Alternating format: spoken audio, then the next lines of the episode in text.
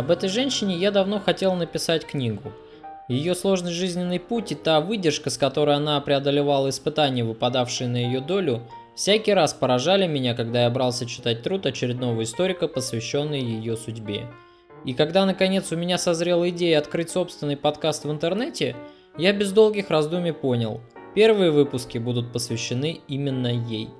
Екатерина Медичи – весьма противоречивый образ в истории Франции – Время расставило все на свои места, и сейчас среди современных историков у Екатерины есть как адвокаты, так и грозные обвинители. В свое время как только не называли эту женщину.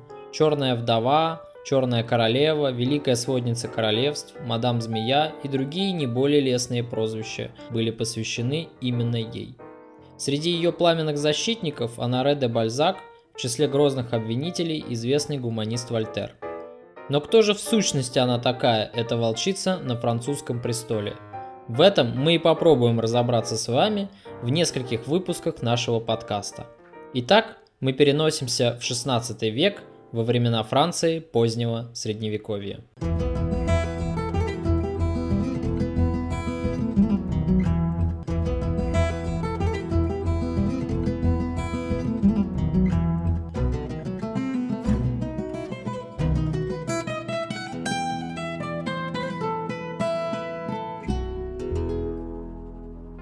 Надо сказать, что на политической сцене того времени сложилась довольно напряженная обстановка. Италия не была в то время единым государством, находясь еще в зачаточном состоянии феодальной раздробленности. Среди суверенных территорий Апеннинского полуострова особенно выделялись папские штаты во главе с понтификатом Климента VII. На политической карте царила олигополия. Испания на тот период времени состояла из двух независимых королевств – королевства Арагон и королевства Кастилия – и только набирала могущество.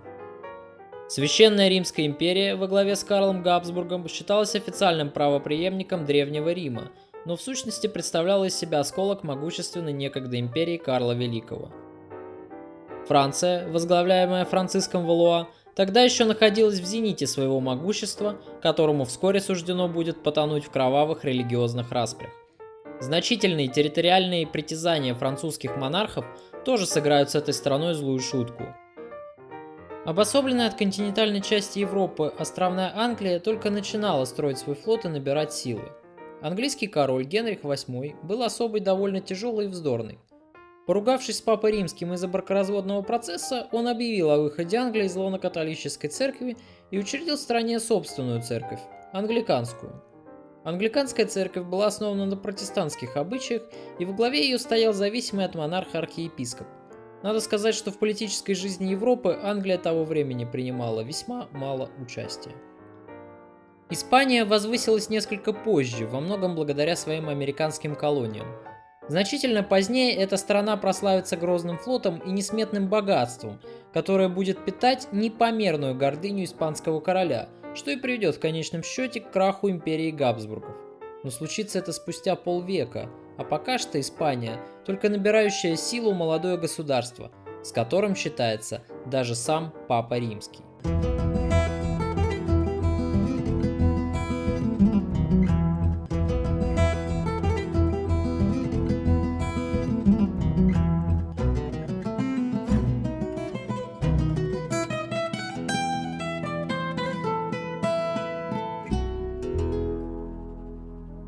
Отвлечемся на время от политической карты Европы и обратим свои взоры на Италию. Наше внимание на время будет приковано к маленькой, но довольно гордой и независимой Флорентийской республике. Именно там, во Флоренции, 13 апреля 1519 года в семье Медичи родилась девочка, которую нарекли именем Екатерина. Маленький комочек новой жизни, съежившийся в бархатных пеленках – смотревший на новый большой мир широко раскрытыми от удивления глазами. Тогда никто еще и представить себе не мог, каким большим авторитетом и влиянием будет пользоваться впоследствии выросшая из девочки женщина. Родители Екатерины умерли почти сразу же после появления малышки на свет. Ее матери, Мадлен Медичи, было всего-то 13 лет, сама еще в сущности ребенок. Она умерла в течение нескольких недель после родов – несмотря на все старания флорентийских лекарей. Ее муж, Лоран Медичи, ушел из жизни почти сразу же после кончины жены. вроде бы как от загадочной французской болезни. Так в то время итальянцы называли сифилис. Придворные шептались, поговаривая, что всему виной какой-нибудь яд, так как смерть обоих супругов одновременно, да еще столь выгодная дальнему родственнику Медичи, Алессандро, неспроста бы. Что ж тут поделаешь, корона и яд неизменные спутники этого рода. Историки любят приводить интересную легенду, возможно правдивую. По обычаям того времени, к новорожденным в знатных семьях приглашался астролог, который составлял для отпрыска голубых кровей индивидуальный гороскоп. Кондратий Биркин в своей серии «Временщики и фаворитки» рассказывает, будто бы известный в то время маг и предсказатель Василий Математик, составив гороскоп Екатерины, ужаснулся и воскликнул «Новорожденная станет виновницей гибели того семейства, в которое в свое время попадет». Правда это или всего лишь вымысел, теперь доподлинно никому не известно. Однако с уверенностью можно утверждать, что Екатерина не стала причиной погибели династии Валуа. Кстати, а кто же такие эти тщеславные Медичи, столь долго правившие Флоренцией и оставившие в ее истории неизгладимый след? История фамильного имени доподлинно неизвестна. Есть красивая семейная легенда, которая гласит, что происхождение рода восходит к рыцарю Карла Великого по имени Аверарда. Намахавшись за свою жизнь бичом во славу своего господина, сей доблестный воин якобы поселился в долине Муджела близ Флоренции в конце 8 века и обзавелся имением и семьей. Впоследствии этот рассказ обрастал красивыми подробностями. Рыцарю-основателю предписывали родство чуть ли не с первыми вождями франков. Итальянский историк Гвичердини – в свое время попытался выяснить этот вопрос и в своих работах обосновал менее красочную гипотезу. Альтернативная версия говорит нам, что родоначальником рода Медичей стал какой-то алхимик. Он готовил всевозможные зелья и снадобья, якобы лечил ими людей и нажил этим неплохое состояние. Слава об удивительном врачевателе разошлась, и его пригласили на службу Карлу Великому – Хитрый шарлатан сменил фамилию на более благозвучное «Медицы», что происходит от латинского слова «медицина», и впоследствии за ним и за его потомками так и закрепилась эта фамилия. В этой связи интересна природа фамильного герба Медичи, увенчанная символом французской монархии – королевской лилии в круге. От главного круга расходятся красные круги, всего пять, образуя окружность. Вся композиция располагается на рыцарском щите желтого цвета. Злословные языки утверждали, что красные круги – это символическое изображение пилюль. Официальная же версия куда более напыщена. Круги эти якобы символизируют собой вмятины на щите итальянского богатыря Муджела, оставленные палицей его соперника Геркулеса. Оставим этот спор Геральдом. Вообще удивительно складывается порой жизнь. Вот так, с легкой руки случая, потомки никому неизвестного простолюдина становятся вдруг герцогами, кардиналами и епископами Рима. Впрочем, вернемся к нашей новорожденной. После смерти родителей ребенок остался на попечении дядюшки Джованни Медичи, который, заняв римский престол, стал именоваться Львом X. Историк Леони Фрида, подробно изучившая биографию Екатерины, довольно детально описывает в своей книге первое знакомство дядюшки с племянницей в Риме и все политические и семейные интриги, в которые невольно оказалась вплетена маленькая девочка после рождения. «Ее приход пророчит смуту грекам!» Якобы воскликнул папа римский, взяв на руки племянницу и внимательно осмотрев девочку с ног до головы. По всей видимости, из-за смерти родителей девочки Христовый наместник не очень-то и переживал. Лев X, осмотрев малышку, остался осмотром довольный. Он якобы перекрестился и сухо изрек «Бог дал, Бог взял». Перед Львом стояла нелегкая дилемма, кому передать семейное наследие и власть клана Медичи.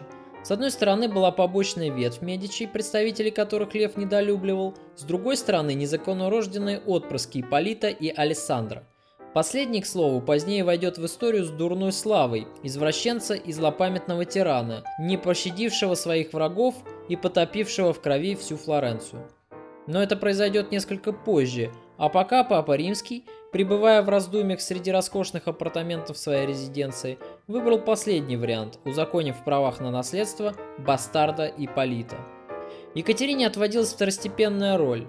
Лев решил сделать ее герцогиней Урбина и выдать замуж за Ипполита.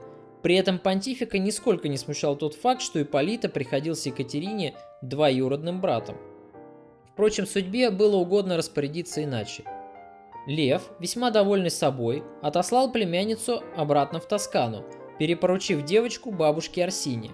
Но бабка долго не прожила, и после ее смерти маленькая Екатерина была перепоручена в руки Лукреции Сальвиати, в которой Екатерина впоследствии души не чаяла, относясь к опекунше как к родной матери. Пока Екатерина росла вместе со своими братьями Ипполита и Александра на вилле своей тетки, над кланом Медичи сгущались тучи. Потомки Аверарда Медичи испытывали финансовые трудности. Когда скончался папа Лев X, у папской казны не хватило денег на то, чтобы обеспечить почившему понтифику достойные похороны. Обошли скромной церемонии, после чего тело усопшего захоронили в римской церкви Санта-Мария Сопра Минерва, обители Доминиканского ордена. Спустя почти столетие сюда придет небезызвестный философ Джордано Бруно, чтобы искать правды у прокуратора ордена против своих гонителей и завистников. Позволю себе уделить немного времени и рассказать об этой скромной церквушке, которая мало привлекает внимание туристов в Риме. Название церкви Санта-Мария Сопра Минерва буквально переводится как «Святая Мария над Минервой». Весьма странное для нашего слуха название, впрочем, довольно легко объясняется – Дело в том, что во времена Древнего Рима на этом месте располагался храм языческой богини Минервы. При христианизации города его постигла такая же участь, как и римский пантеон. Храм был переобустроен, и правоприемником Минервы стала Святая Мария. Итак, Лев X скончался, оставив для кардиналов вакантным престол святого Петра. Тут-то, как водится, и закипели страсти. Кардиналы буквально вгрызались друг другу в глотки интриговали на конклаве, объединяясь в группировки и подкупая неопределившихся с выбором коллег. В итоге выбор пал на испанского кардинала Адриана, в котором видели представителя и посла всесильного дома Габсбургов. Но Адриану не довелось долго быть понтификом, и спустя полтора года конклав снова собрался. На этот раз, путем подкупов и посулов, столь желанная тиара снова перешла в руки Медичи. Джулио – еще один бастард тосканского клана, стал 219-м папой римским, приняв имя Климента VII.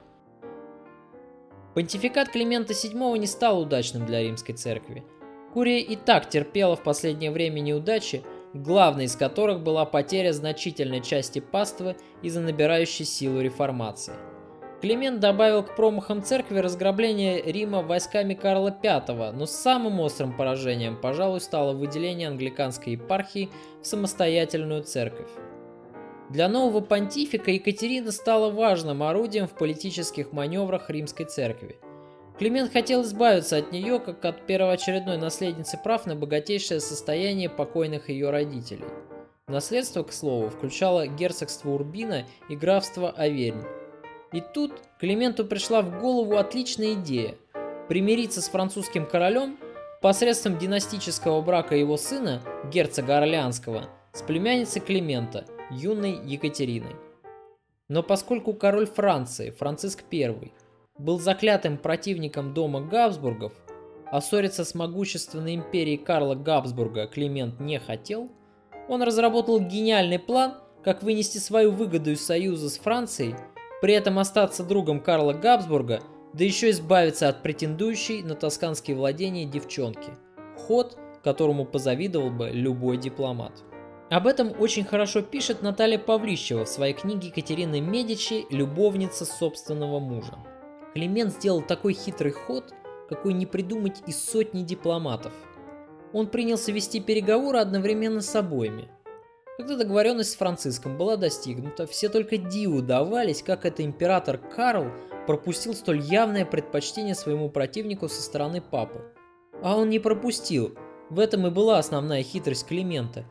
Екатерина Медичи – это деньги и имя. Денег и драгоценностей в ее приданом больше, чем достаточно, а имя давало едва ли не половину Италии, из которой для Франциска самыми важными были три города – Милан, Неаполь и Генуя. Получив права на Миланское герцогство, можно было воевать с императором Карлом на законных основаниях. А что касалось императора Карла, то он обиженным себя тоже не чувствовал.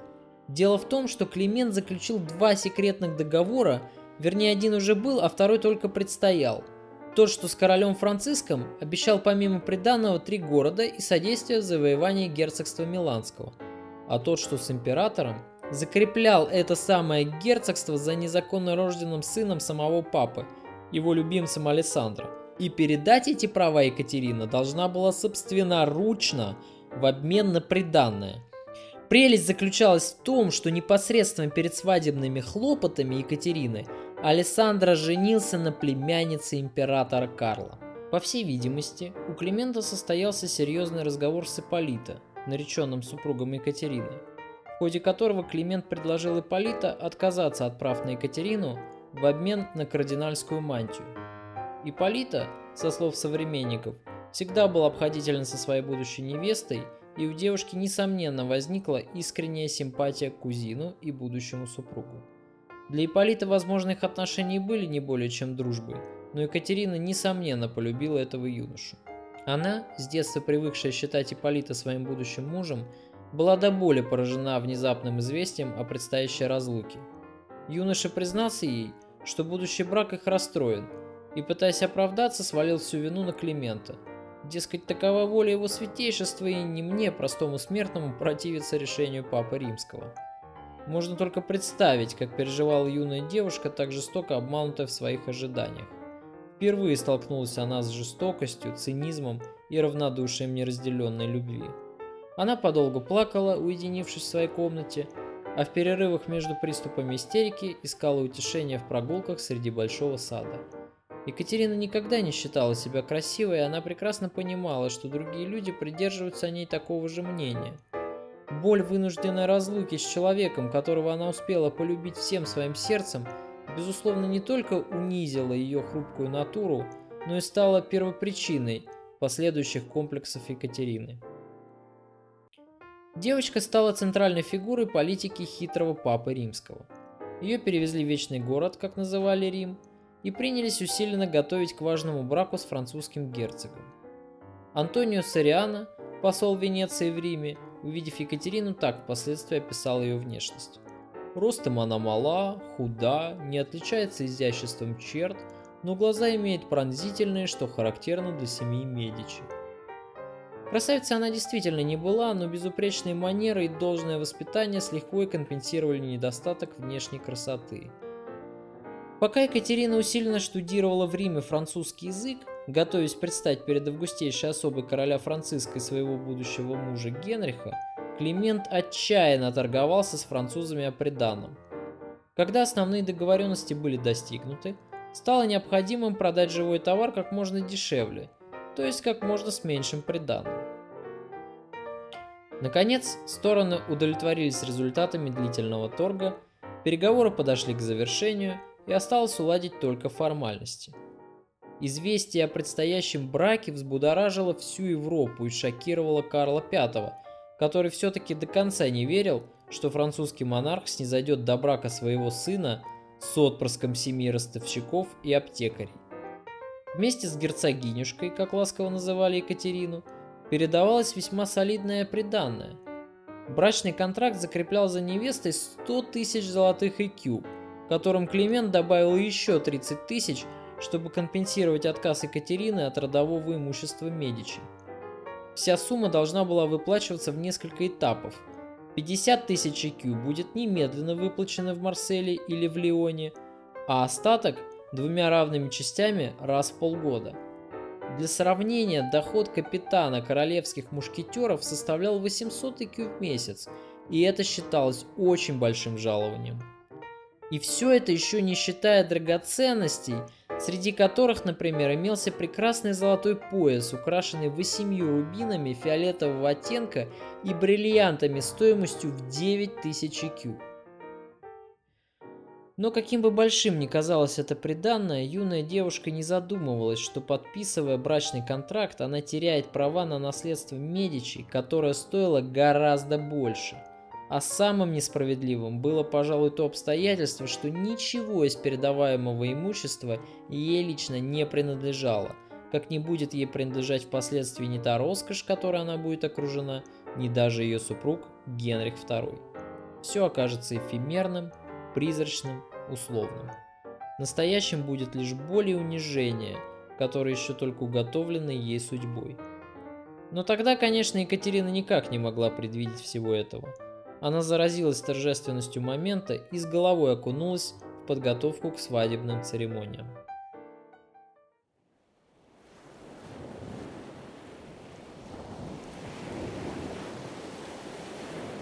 Огромная флотилия, состоявшая из 40 судов, галер и парусников, взяла курс на Марсель, где должно было состояться первое свидание будущих супругов и подписание брачного контракта.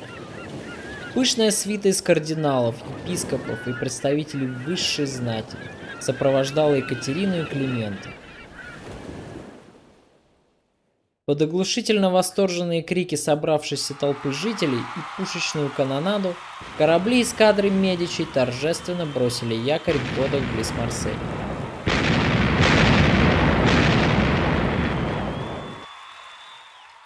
Экипаж невесты явился встречать французский маршал Анде Монмаранси. По его распоряжению в городе снесли целый квартал, освобождая место под постройку временного деревянного дворца для дорогих в буквальном смысле этого слова гостей. Спустя три дня королевская свита во главе с Франциском и юным Генрихом вступила в город. Как пишет Леони Фрида, королевский эскорт состоял из 200 солдат, 300 лучников и личных телохранителей Его Величества, швейцарцев в бархатных плащах. Можно только догадываться, какой размах приняли торжества по случаю сочетания двух особ знатного рода. И все это время стороны не переставая заключали понятийные соглашения и обменивались всевозможными гарантиями. Так, доподлинно известно из дошедшей до наших дней записки, принадлежащей Перу Франциско, о том, что папа непременно должен содействовать французской стороне в возвращении Милана, которым будет править Генрих. 28 октября утром в капелле между молодоженами состоялся торжественный обмен кольцами и клятвами верности друг другу. После того, как отслужили свадебную мессу, Екатерина вышла из зала уже герцогиней Франции. Под руку ее держал молодой супруг, а рядом торжественно шел довольный собой Франциск. В мечтах он уже видел, как возвращается Франция былое господство над Италией. Будучи чистолюбивым монархом, Франциск грезил, что превзойдет своего предшественника Карла VIII, покорившего когда-то Италию, но поспешно изгнанного с полуострова хитрым папой Борджа. Екатерина же, всецело поглощенная своим счастьем, ловила восторженные взгляды толпы горожан и подобострастные улыбки французских придворных. Муж, которого она до этого ни разу не видела, очень ей понравился. Генрих был статен, хорошо сложен, не дурен собой, словом представлял из себя настоящий идеал мужчины. К своему удивлению, Екатерина обнаружила, что не тоскует больше по Ипполита, несмотря на то, что он все время был где-то рядом. Единственным человеком, которому казалось происходящее было безразлично, был главный герой торжества – Генрих. Улыбаясь своей супруге и сохраняя фальшивую маску счастливого мужа, он мысленно был с дамой своего сердца, Дианой де Пуатье. Изредка глядя украдкой на Екатерину, Генрих с негодованием отметал всякую мысль о том, что станет делить с этой жабой в бриллиантах брачное ложе. А она будущая герцогиня Милана, должно быть, думал Генрих про себя, но никак не моя возлюбленная. Екатерина, привыкшая всю жизнь быть в тени, внезапно оказалась в центре внимания. Ей завидовали, перед ней заискивали придворные дамы, а ее свекор, король Франциск, был само обаяние. Девушка очень приглянулась стареющему королю, и он души в ней не чаял. Пусть и не такая красивая, зато скромная, безупречно воспитанная и очень стеснительная, Екатерина была просто душка. И все бы было замечательным – если бы Екатерина не чувствовала любезную прохладу своего мужа. Первая брачная ночь прошла совсем не так, как это много раз представлялось Екатерине. Муж был порывист, груб, старался поскорее исполнить супружеский долг, точно куда-то спешил. Ей было больно, неприятно, но самым обидным оказалось то, что супруг тут же откинулся на подушке и заснул. Долго еще сидела она в раздумьях, глядя на спящего мужа и гадая, что же сделала она не так. На утро Генрих, сухо пожелав супруге хорошего дня, удалился на охоту, оставив жену предоставленной самой себе. Она не решилась тогда спросить его, что сделала не так, наивно полагая, что чем-то огорчила мужа в постели. Не решилась она задать этот вопрос и несколько позже. Генрих же старался избегать герцогиню, сохраняя дистанцию между собой и Екатериной, но делал это так аккуратно, чтобы не показать виду придворным и не допустить ненужных слухов. Он был вежлив с Екатериной, почтителен на людях, но угрюм и молчалив с ней наедине. Впрочем, он иногда выезжал с ней на конные прогулки, обычно в сопровождении свиты дворян, всегда развлекавших его. Неудивительно, что проницательную девушку не покидало подозрение, что муж оказывает ей редкие знаки внимания скорее как дань необходимым обязанностям, нежели руководствуясь нежными чувствами. Двор тоже холодно принял Екатерину. Французская знать, надменная и ехидная, встретила ее поначалу радушно, но очень скоро Екатерина поняла, что радушие это было наигранным – а улыбки и любезные изъявления преданной дружбы не более чем формальное обращение с ней. За глаза над ней смеялись, в ней видели чужестранку и провинциалку, а ее нетвердый французский язык с легкой примесью итальянского акцента вызывал на лицах придворных дам презрительные усмешки. Теперь она поняла, что оказалась в роскошном мире среди блистательных нарядов и пышных интерьеров совсем одна – Чувство боли, унижения и одиночества терзали ее каждый день. Комплексы ее проступили сильнее. Всякий раз, смотрясь в зеркало, она грустно отводила глаза. «Нет, такую нельзя полюбить», — думала Екатерина. «Какой наивной я была», — говорила, должно быть, она самой себе, когда поверила в свое счастье. И только один человек по-прежнему вел с ней себя непосредственно и открыто — ласково шутил и заигрывал, всякий раз разгоняя тучи ее плохого настроения. Порой он подолгу рассказывал ей о Франции, и Екатерина с упоением слушала его. Этим человеком, маленькой лучиной тепла посреди ледяной пустыни дворцовых анфилат, стал для нее король Франции, добродушный и всегда веселый Франциск. Екатерина полюбила его как собственного отца – Иногда, оставаясь одна в своих покоях, она подолгу разглядывала звезды на ночном небосводе, заглядывавшие к ней в окно. Екатерина строила планы побега, но куда ей податься? Вряд ли на родине ее возвращению будут так уж и рады. Да и разбить сердце этому добродушному королю, огорчить его и предать его надежды, это Екатерина считала подлостью.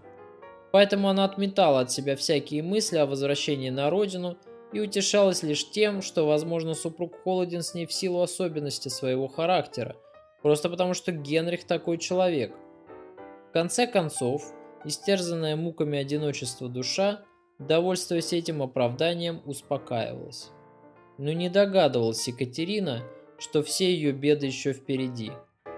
Коварная судьба готовила на долю этой застенчивой скромной девочки новые испытания – Пока Екатерина привыкала к новой обстановке, которой она еще долго будет чужой, двор ее дяди, Климента, начал подготовку к возвращению в Освояси. Расставаясь с союзниками, папа проявил великодушный жест, тут же назначив новых кардиналов из числа французской знати, среди которых был племянник всесильного Монмаранси.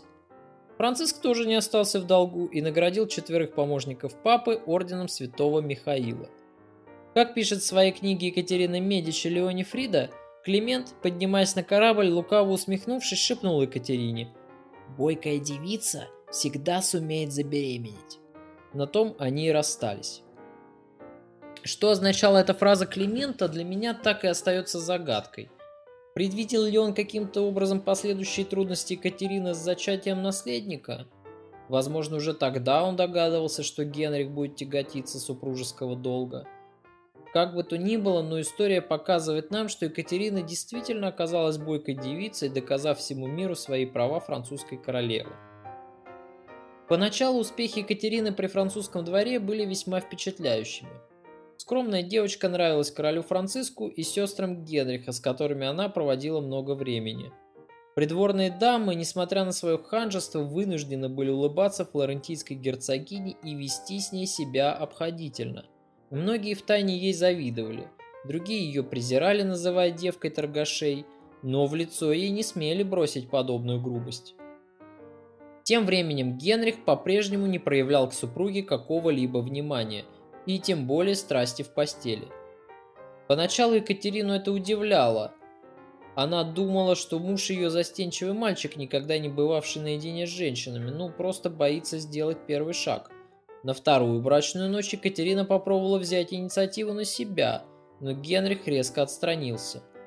Обиженная до глубины души, Екатерина в недоумении отвернулась. Так и заснули новобрачные, каждый на своем краю громадной кровати, стоившей, согласно описи имущества, 60 тысяч IQ. Чем сильнее старалась понравиться Екатерина своему мужу, тем отчужденнее и прохладнее с ней вел себя Генрих.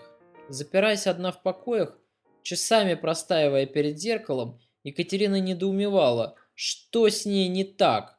Да, она не красавица, но ведь и не уродина. Неужели быть изгоем везде это ее удел? Бросаясь на кровать, она исходила рыданиями, вспоминая родную Флоренцию, милые сердцу прогулки с Ипполита или тихие беседы по вечерам с Марией Сальвиати, женщиной, заменившей ей мать. Под вечер, когда надо было присутствовать на балах и ужинах, Фрейлина Екатерина с ужасом упрекали девушку за заплаканные глаза. Ее спешно приводили в порядок, стараясь хоть как-то скрыть румянами опухшее от слез лицо. Однако взгляд этой несчастной, покинутой всеми души, выдавал страдания ее надломленного сердца. И на всех торжествах и церемониях французского двора Екатерина выглядела самой несчастной. По двору поползли слухи. Прошло полгода, а Екатерина по-прежнему не выказывала признаков того, что она в положении. А 15-летний супруг ее, Генрих, казалось, ничего не замечал, весело заигрывая с Дианой де Пуатье беззаботно хохоча в ее окружении и перебрасываясь с этой статной красавицей фразами, понятными только им обоим. И тут Екатерине все стало ясно.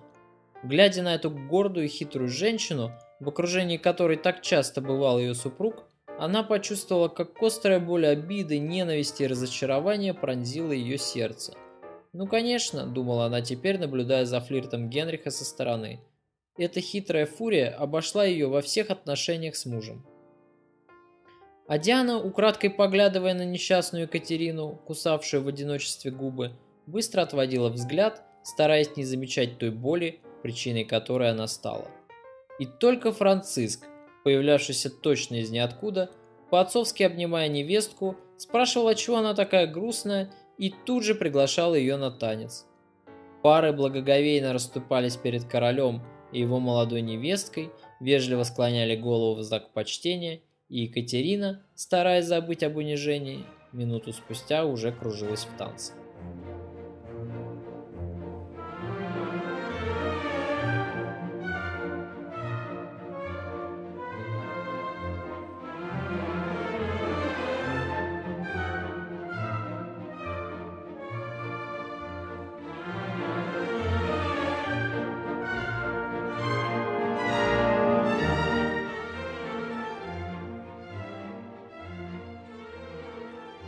Все изменилось в одночасье, спустя каких-то 11 месяцев после свадьбы.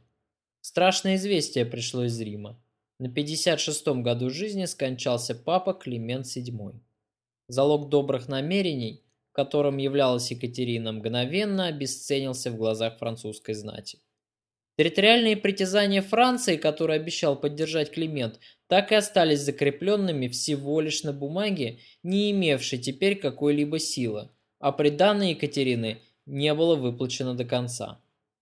Самым красноречивым фактом того, какие страсти вспыхнули при дворе, наверное, может служить то, что, узнав о смерти папы, Франциск чуть не схватил апоплексический удар. Екатерину мгновенно возненавидел весь двор, а самому Франциску якобы принадлежит фраза «Девушка прибыла к нам голой». Но самым чудовищным стало то, что Екатерину теперь мог безнаказанно унижать любой маломальский знатный придворный. Она превратилась в посмешище и позор для всего французского двора. Как сложится ее жизнь дальше? Сломается ли она под жестокими ударами судьбы или выстоит? Об этом, дорогие друзья, вы узнаете в следующем выпуске нашего подкаста. Следите за обновлениями.